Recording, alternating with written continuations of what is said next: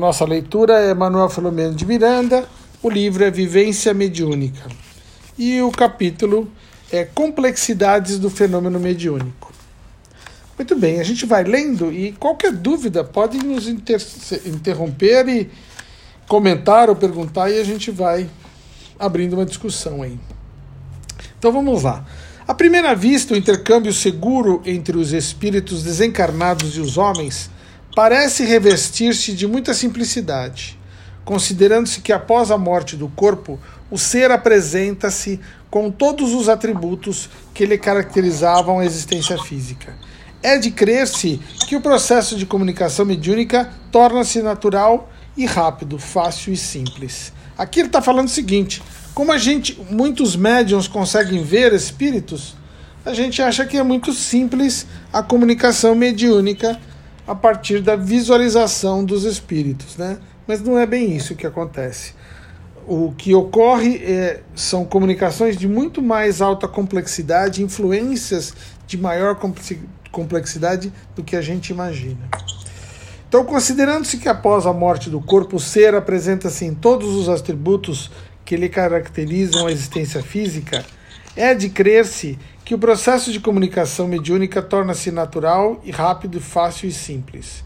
Como qualquer procedimento técnico, no entanto, vários requisitos são-lhe exigíveis e o que torna a sua qualidade difícil de ser conseguida, ao mesmo tempo complexa para sua realização. O processo de comunicação dá-se somente através da identificação do espírito com o médium. Tem que haver uma afinidade, né?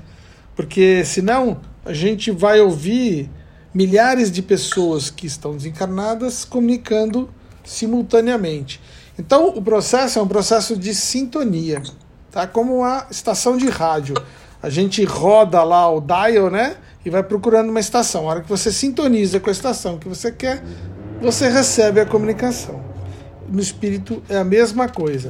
Dependendo do nosso humor, do nosso estado espiritual, se a gente sintoniza, a partir de então há uma comunicação. Ela pode ser consciente ou pode ser inconsciente. O processo de comunicação dá-se através da identificação do espírito com o médium, perispírito e aperispírito, cujas propriedades de expansibilidade, sensibilidade, entre outras, permitem a captação do pensamento, das sensações, das emoções que se transmite de uma para outra mente através de um veículo sutil. O médium é sempre um instrumento passivo cuja educação moral e psíquica lhe concederá recursos hábeis para um intercâmbio correto.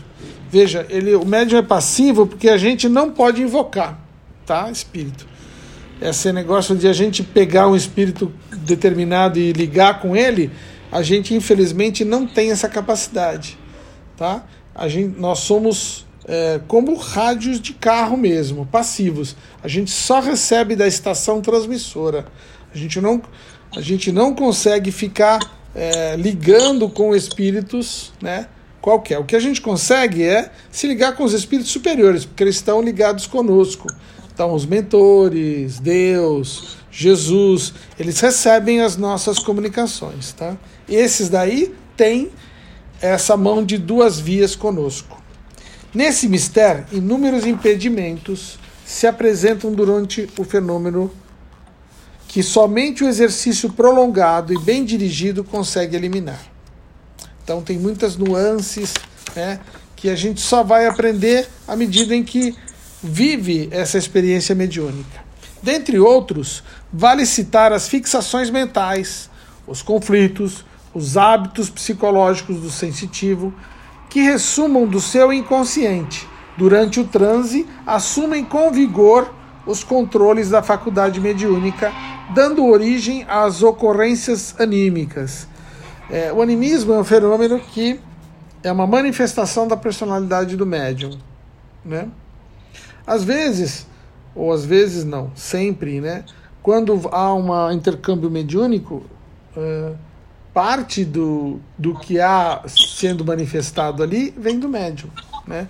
Nunca é só do espírito que está manifestando, sempre tem uma parcela oriunda do próprio médium. O jeito de falar, o jeito de pronunciar, ou parte das ideias, né? Quer dizer, se você está usando uma pessoa como meio de comunicação, quando você passa através dela, a mensagem ela é filtrada, né? Ela é influenciada pela essa pessoa que está funcionando como medianeira, como intermediária. Né?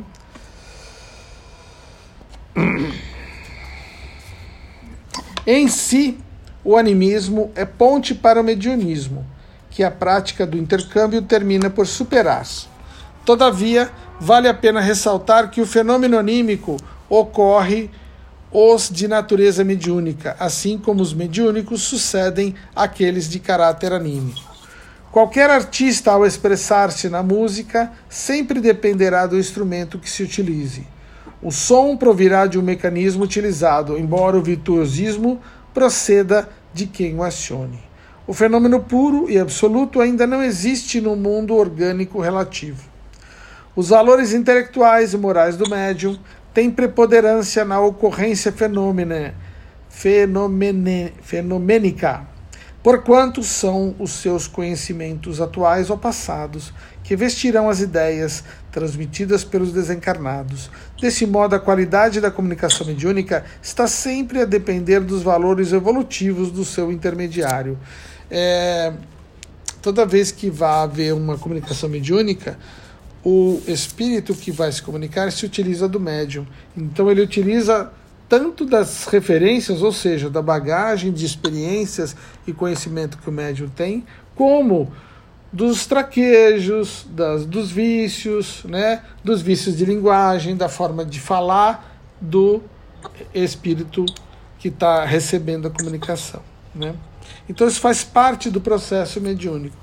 E é, quanto mais exercer a mediunidade, melhor se torna esse, essa manifestação mediúnica. Com o tempo, os médiums passam a sentir menos influência do espírito e o espírito passam a sentir menos influência do médium, tá? É o exercício da mediunidade é que vai dar esse equilíbrio para a pessoa.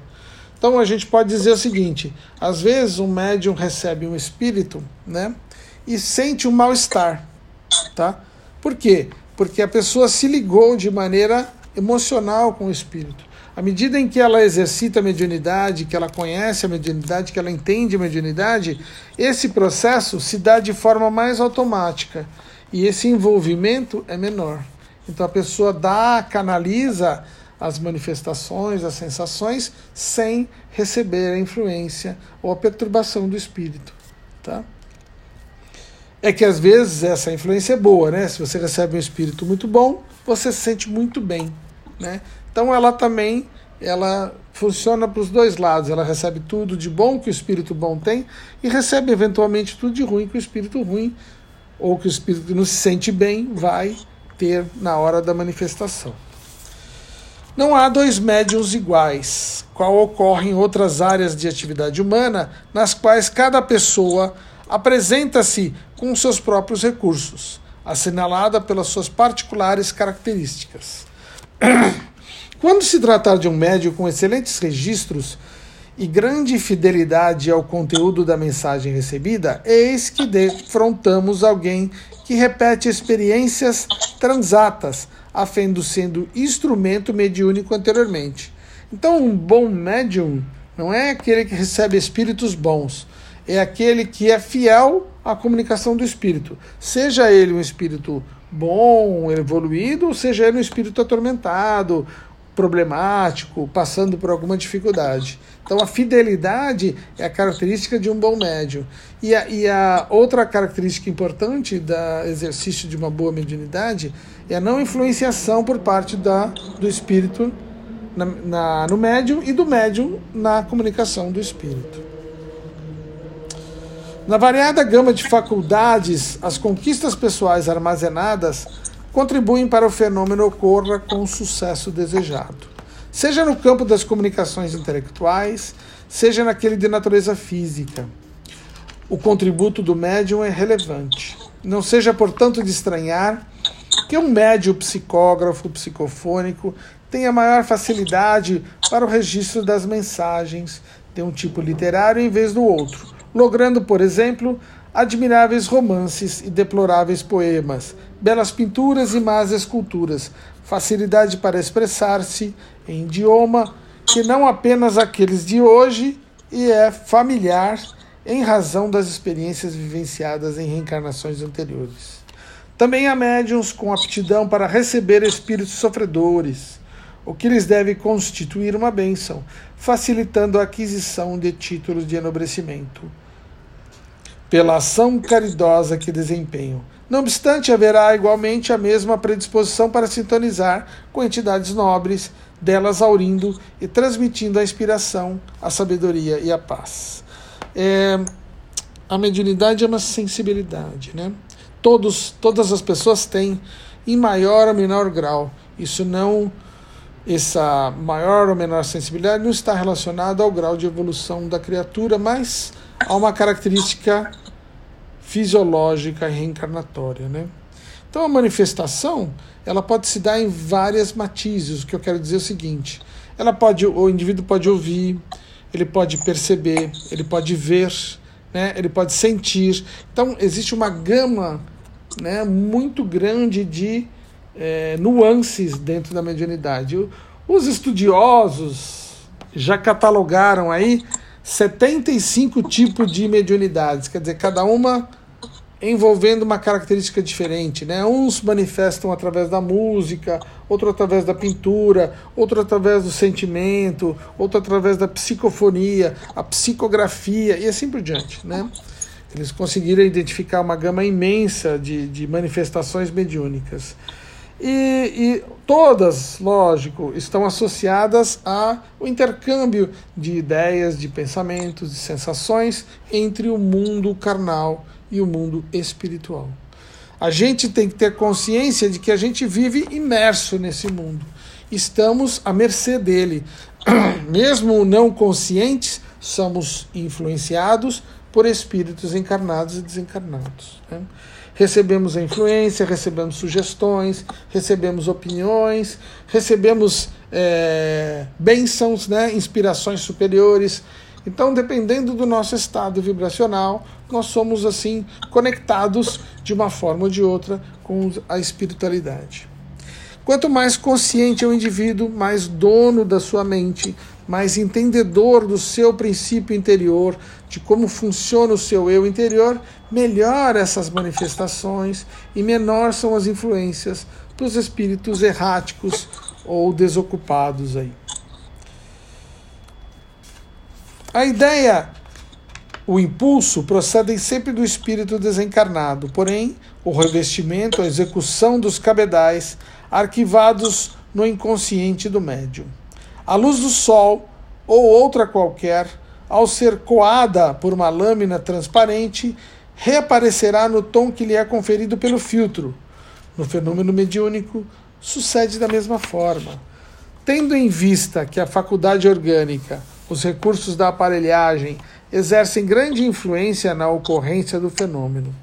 Assim, considerando o exercício que educa os impulsos e comanda a passividade, é de capital importância. À medida que vão sendo eliminados os conflitos pessoais, mais transparentes e fiéis, se farão as mensagens pessoais, né? É, mais transparentes e fiéis, se farão as mensagens caracterizando os seus autores pelo conteúdo, estilo, elaboração da ideia e nas manifestações artísticas pelas expressões de beleza que apresentam. É, aqui ele se refere, por exemplo, a, a, aos grandes é, escritores espíritas, como, por exemplo, Chico Xavier. Chico Xavier ele publicou mais de 300 livros diferentes sobre diferentes assuntos, né, psicografado por espíritos diferentes. E se nós formos, tiver a oportunidade de ler vários desses livros, vocês vão ver que o estilo literário de cada um deles é diferente, né? Quando vem Emmanuel, é um estilo literário. Quando vem é, Vitor Hugo, é outro estilo literário, né? E assim por diante, né? O que quer dizer o seguinte, que ele é um médium fiel ao espírito, ele permite que o espírito se manifeste livremente. Manifestando suas próprias ideias, seu estilo literário, né? Porque ele é um médium que interfere pouco como a capacidade, a facilidade, a habilidade mediúnica que ele tem, ele permite que essa manifestação seja mais fidedigna possível, tá? A educação mediúnica, à semelhança do desenvolvimento de qualquer aptidão, impõe tempo, paciência, perseverança e estudo. No começo, os médiums, quando chegam a casa, eles chegam às vezes por problemas relacionados à mediunidade. Ou então, estou ah, sentindo muita, muito envolvimento, muita perturbação no meu, no meu dia a dia, né? sinto a presença de espíritos. Então, assim, dos mais variados matizes são as ocorrências que fazem as pessoas buscarem o centro espírita. E aí a gente fala que a pessoa tem que estudar. Estudar por quê? Para entender como é que o fenômeno ocorre. Na medida em que você entende, você passa a controlar. Tudo que a gente é, mede, tudo que a gente entende, tudo que a gente verifica, a gente controla de alguma forma. Né? Por mais, por exemplo, que a gente entenda que a maré é uma coisa que não está a nosso favor, que não está sob nosso controle, uma vez que a gente entende que existe maré alta, maré baixa, a gente pode usufruir dela de forma muito produtiva, né? Permitindo que os barcos saiam na maré alta e durante a maré baixa eles fiquem pescando e quando volta a maré alta novamente os barcos aportem, né? E possam chegar à praia. Então, o que, que a gente faz? A gente vai entender o fenômeno e a partir do entendimento usufruir das oportunidades que ele oferece. E a mesma coisa com a mediunidade. Se a gente entende o fenômeno, a gente pode usufruir das oportunidades que ele oferece. E a mediunidade oferece muitas oportunidades. Porque a primeira coisa que a gente vai ajudar são aqueles espíritos que estão à nossa volta. Né? E ajudando eles, estamos nos ajudando. Né? Porque criamos ao nosso redor uma, vamos dizer assim, um contingente de espíritos que estão ali também para nos ajudar, né? fazendo amigos, né? fomentando uh, o aprendizado, a, a, oportunidade, ajudando antigos inimigos, né? Ou pessoas que estão ali sem interesse nenhum, né? Então a gente começa a mudar o nosso meio, a mudar o nosso ambiente, a mudar a nossa casa e a nossa vida, tá? Então o estudo da mediunidade é uma grande libertação em termos de vivência. Muito bem. A educação mediúnica, à semelhança do desenvolvimento de qualquer aptidão, impõe tempo, paciência, perseverança, estudo e interesse. Então, ela, vamos lá, é, nós teremos que estudar para toda a vida, porque ela vai transformar a nossa vida e a partir disso ela permite uma vivência diferenciada. O investimento em cuidados específicos na mediunidade será compensado pelos resultados comprovadores da sua legitimidade, como também pelos ensinamentos e consolos recebidos à sua aplicação. Nós tivemos um caso outro dia de uma menina de 11 anos, com uma mediunidade assim muito, muito aflorada, muito sensível, né? ela começava a ver pessoas no quarto, pessoas mortas, pessoas machucadas, pessoas feridas, e todo dia assim apavorada. Aí, à medida em que ela foi eh, frequentando as nossas reuniões, fomos conversando, fomos explicando, fomos eh, orientando de como proceder, né? A preparação, né? Para você não se, como é que fala, não se deixar levar, não se deixar uh, tomar pelo desequilíbrio, né? Não frequentar qualquer lugar, né? Não dar assim uh, ouvidos a espíritos que não estão ali para nos ajudar ou para nos auxiliar, né? Então assim, várias uh, orientações bem simples permitiu que a menina pudesse se reequilibrar na mediunidade. Né? E a partir daí ela ficou mais tranquila. Então você imagina, né, uma criança de 10, 11 anos passando por uma experiência dessa. É um negócio assim realmente inexplicável, né? E na medida que ela entendeu, tudo ficou mais claro, tudo ficou mais fácil, como conduzir, como lidar, como ajudar as criaturas que estão ali, né? E aí ela possibilitou que ela tivesse uma vida normal, né? Pudesse conviver com isso sem passar por maluca, por louca, por desequilibrada, por uma pessoa que tem é, problemas mentais, né? É, eu lembro de um amigo nosso que era médico, e médium. E quando ele foi fazer um estágio no hospício, durante a residência de psiquiatria, ele falou assim: Nossa, mais da metade dos pacientes que estavam lá eram atormentados por espíritos. Né? Então você vê que às vezes a pessoa atormentada por um problema mediúnico, por espíritos, passa a ter comportamentos psicóticos, psicológicos desequilibrados. Né? Então, daí a necessidade e a opção do estudo da mediunidade para libertar-se né, dos fenômenos que a gente são indesejados, vamos dizer assim. Então vamos lá. Faculdade neutra, do ponto de vista moral, pode o indivíduo ser portador de conduta irregular, com largo campo de registro, em razão do seu pretérito. Quer dizer que, em função das nossas vidas anteriores, a gente pode ter um comprometimento sério, né? E daí passar por dificuldades, tá certo? com largo campo de registro no seu pretérito, enquanto outros moralizados, enquanto outras pessoas menos comprometidas não possuem as mesmas possibilidades que não nos deve desanimar. A moral, no entanto, é exigível em razão dos mecanismos de sintonia que a conduta proporciona. Uma existência assinalada pela leviandade, por abusos de comportamento, por atitudes vulgares, atrai espíritos igualmente irresponsáveis, perversos, perturbadores e zombeteiros. A convivência psíquica com essas mentes e seres costuma afetar a faculdade mental do indivíduo, que termina vitimado por lamentáveis processos de obsessão na sua variada catalogação. As comunicações sérias e nobres somente têm lugar por instrumentos dignos e equilibrados. Então, é isso aí que a gente falou. A conduta moral do médium, né, é, reflete na sua mediunidade. Então, as pessoas desequilibradas, que têm uma vida desregrada, né, que têm uma vida desequilibrada, produzem uma mediunidade desequilibrada. As pessoas mais equilibradas, mais regradas, né, que têm maior comedimento, produzem uma mediunidade mais equilibrada. Tá? É, basicamente é isso que a gente vai ter que falar.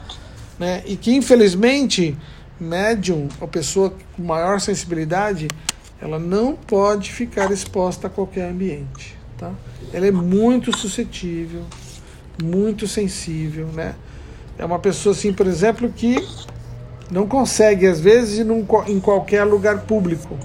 Se ela for no lugar público, que é muito assim equilibrado, né, desequilibrado, ela vai se desequilibrar. Tá? Ela se expõe rapidamente a perturbações do próprio ambiente. Tá bom?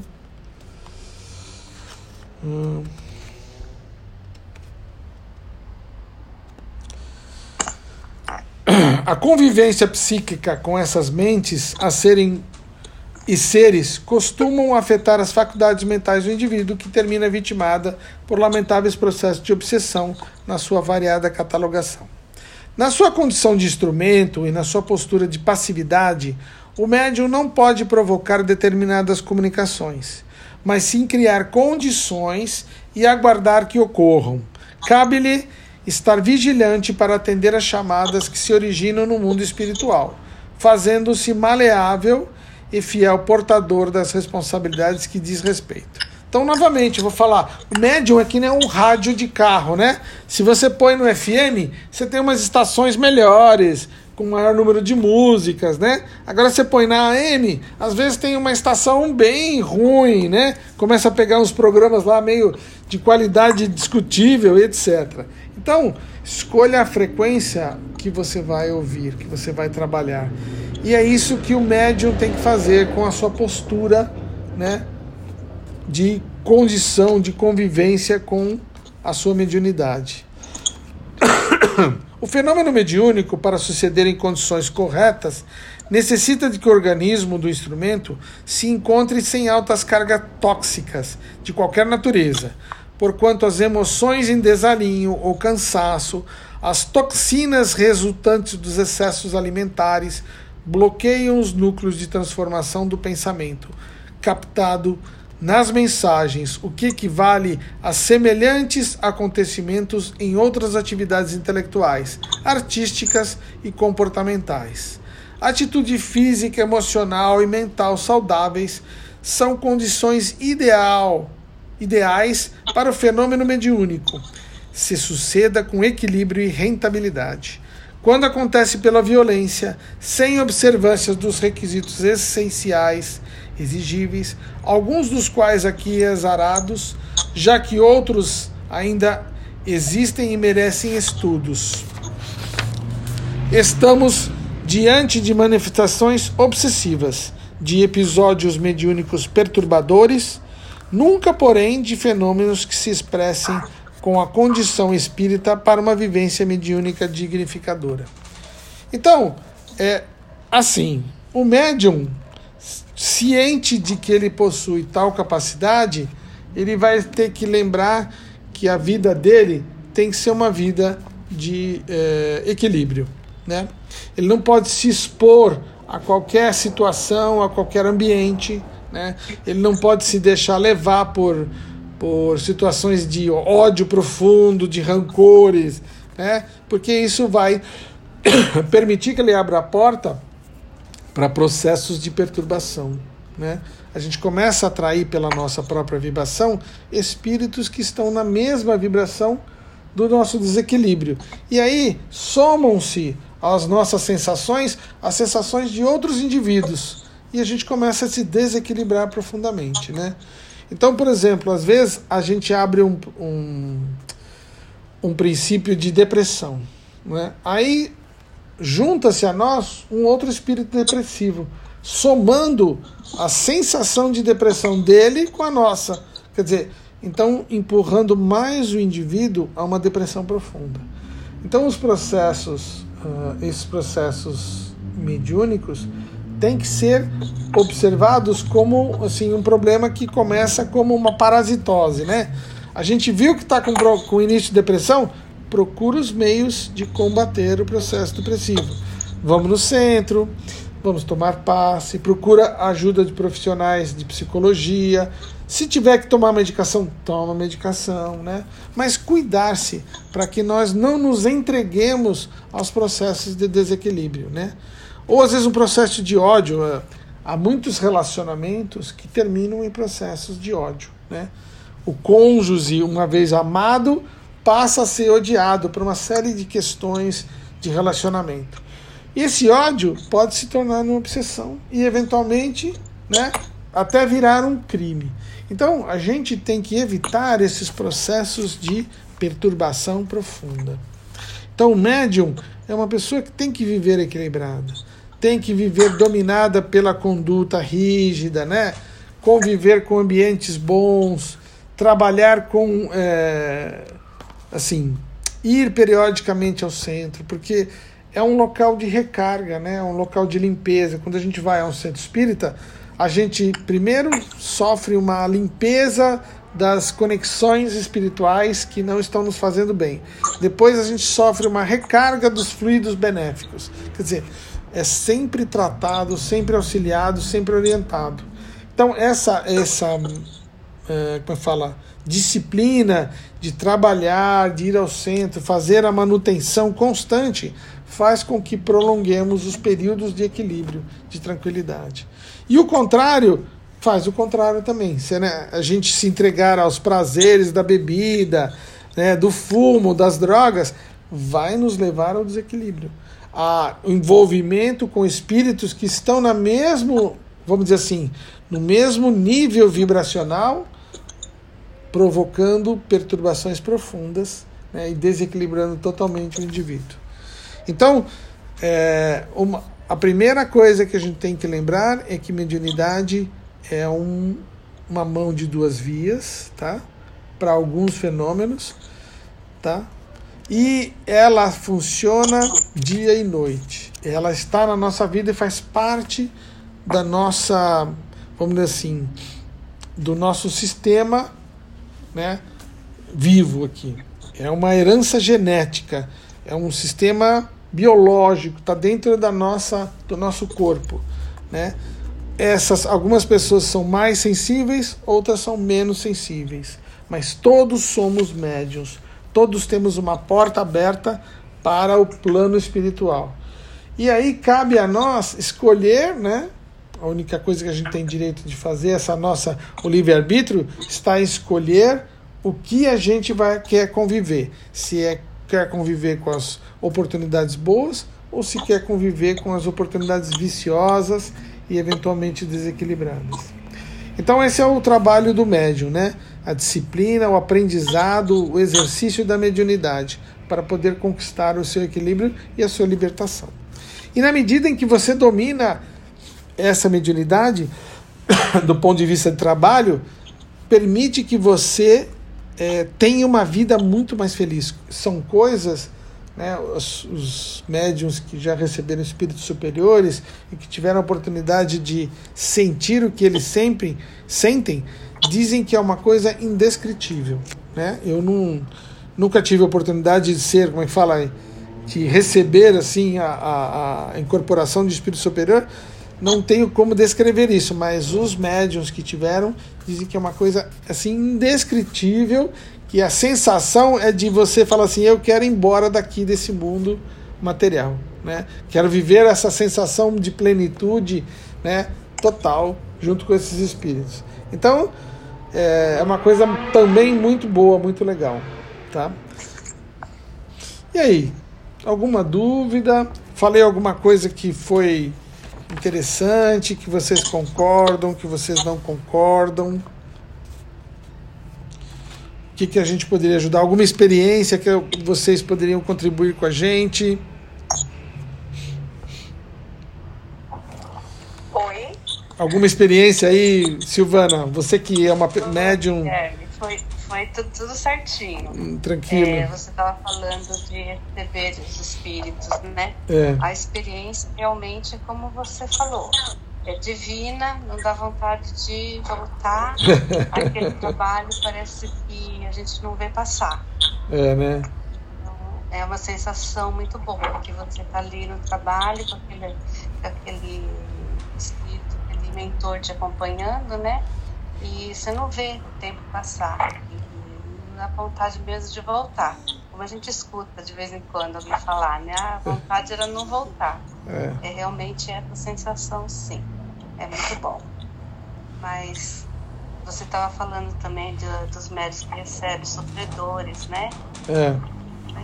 Uma coisa que a gente tem aquela sensação do sofrimento, mas depois dá um certo prazer da gente se sentir como se ajudou. É. Fizemos o trabalho. Então, eu senti a agonia que o espírito está passando, né? Aquela sensação bem, bem nossa, Aí a gente perdeu um pedacinho da conexão aí, Silvana. e- e- mas depois aquilo parece que limpa a alma da gente. É, uma... não tô vendo ela aí hoje, né? É Não, a Suzana não está aqui hoje, ela não, não conseguiu vir. Ela estava lá no, no centro, lá fazendo uma palestra hoje. Oi. O, uma coisa interessante que você falou, que eu queria citar, é que às vezes a gente é, tem a influência de um espírito que não está bem, né? A gente fala assim, puxa, por que, que Deus permite uma coisa dessa, né? Ela que saberia dizer, explicar melhor essa parte. né? É, mas uma coisa que eu posso dizer sobre isso, sensação, na hora,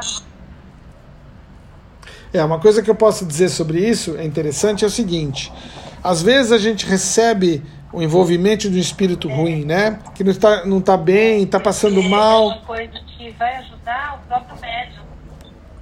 Isso. Ele, a gente está dividindo com ele a energia. Então a gente está passando uma parte da nossa energia legal e está tirando dele uma parte da energia que deixa ele sofrer, né? Está dividindo esse sofrimento. É como se fosse, é, eles chamam de choque anímico, né? É uma divisão das energias. Então passa um pouco de energia nossa para eles e tira um pouco da energia que está ruim neles. E aí o espírito vai se sentir melhor. A gente, no momento, se sente mal, mas ao longo do tempo essa energia é dissipada, porque ela não é nossa, né? ela não fica dentro da gente. E aí a gente vai sentir depois aquela sensação boa que a Silvana falou, que é de, de gratificação, né? De você se sentir melhorado, né? Isso. Isso. É, a gratificação que a gente sente depois, que aí você volta, você vê na mente o que aconteceu. Então, tá. a gratificação é muito grande. Tá. Muito bom, muito, muito legal. Muito obrigado, Silvana. Muito obrigado, gente, pela participação de vocês. Nós, nós lemos o primeiro capítulo aqui.